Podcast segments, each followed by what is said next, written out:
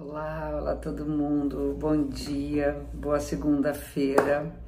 Como sempre, estamos aqui juntos, juntas, para falar sobre os astros que nos acompanham. A semana vista sob o ponto de vista do movimento dos planetas, através dos signos, das suas conexões. E eu sempre começo com análise da fase da lua que permeia a semana.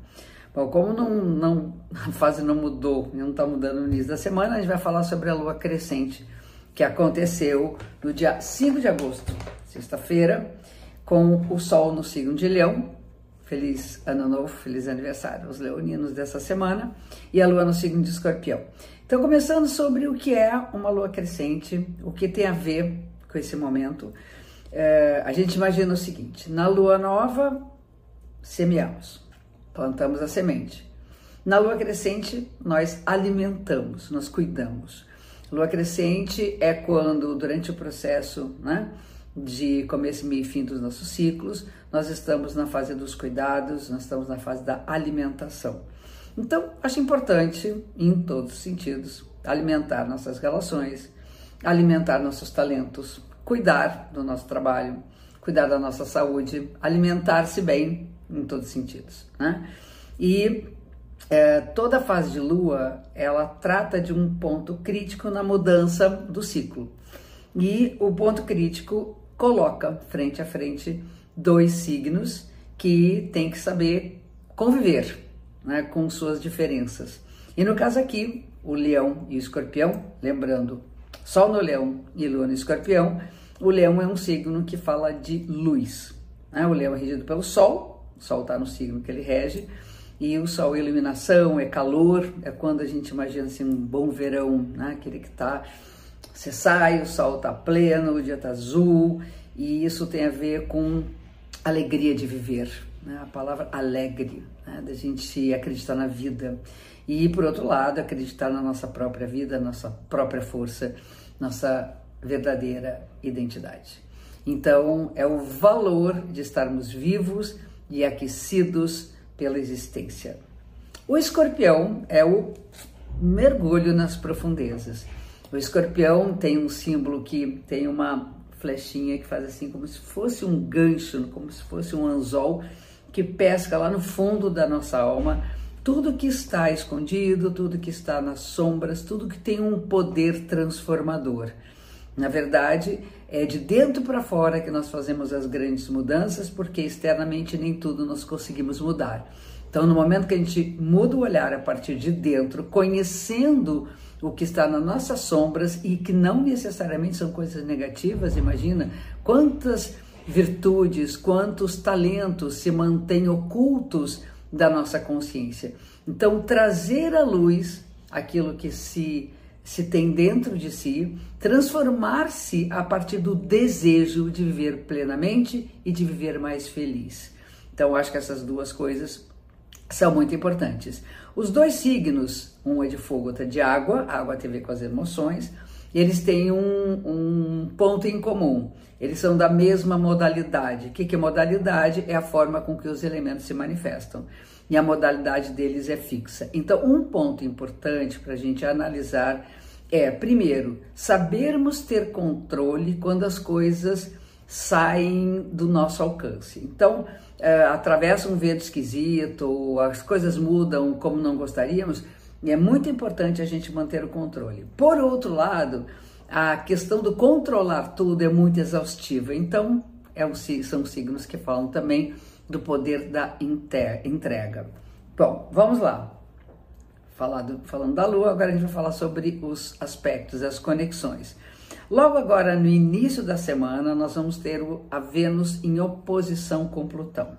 Então, é um aspecto muito especial porque Vênus e Plutão regem, são parentes de signos opostos. Vênus rege touro, Plutão rege escorpião, touro e escorpião.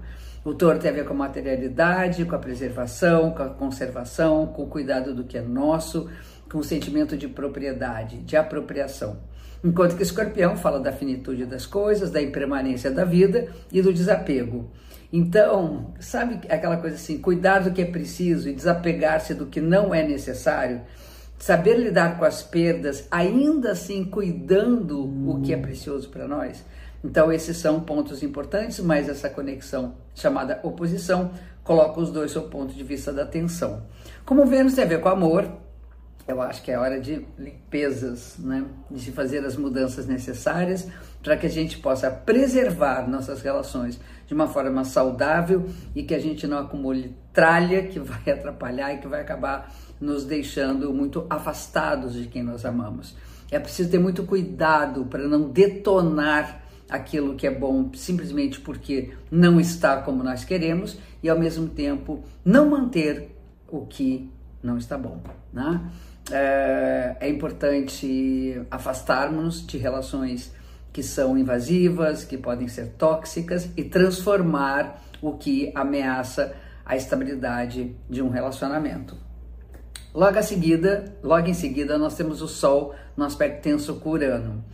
Urano é, são as revoluções, são as grandes é, mudanças repentinas que trocam o nosso olhar, mudam né, a direção do nosso olhar.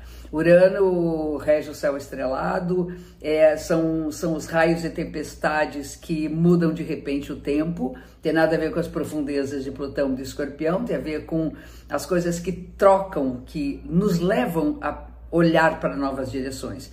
E esse aspecto tenso é uma dificuldade de olhar em novas direções. As tensões durante essa semana vão estar à flor da pele. Lembra Almodóvar, mulheres à beira de ataque de nervos. Então é importante que a gente é, entenda a urgência que é mudar o que é necessário, porém com calma, com delicadeza, sem grandes afobamentos, né? Afobações, enfim. É, no dia 11, a Lua, a, a Vênus, deusa do amor, vai entrar no signo de Leão. É muito importante que a gente viva o amor com sua plenitude, que viva as paixões, que ame com o coração mais do que com a cabeça. Né? Claro que sempre levando a razão em conta, porque é importante a gente ponderar e analisar bem nossos sentimentos, mas abrir o coração é muito bom. Né? Então vamos abrir o coração para as relações que são tidas como relações alegres, né? alegria no amor. E por fim, mais pro, também no meio da semana, nós temos Marte, um aspecto favorável com Netuno. É importante a gente lutar por nossos sonhos, batalhar para realizar ou para criar expectativas para uma realização futura daquilo que é da ordem do nosso desejo. E muito importante lutar pela paz. Netuno é um planeta que, por um lado, fala das turbulências internas, mas por outro, na apaz, a, o apaziguamento das nossas nas nossas tensões. Então vamos também lutar por essa paz. E por fim, bem no finalzinho da semana, já entrando a semana seguinte, nós temos uma oposição novamente, uma tensão entre Sol e Saturno. E a dica é a seguinte: você pode começar desde agora. Saiba dar li limites para si.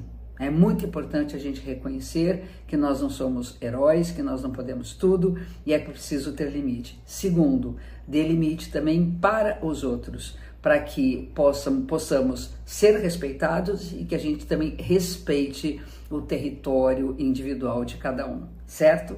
Então, é isso aí. Obrigada por estarem aqui comigo e eu espero vocês na próxima semana. Um beijo enorme, uma ótima semana.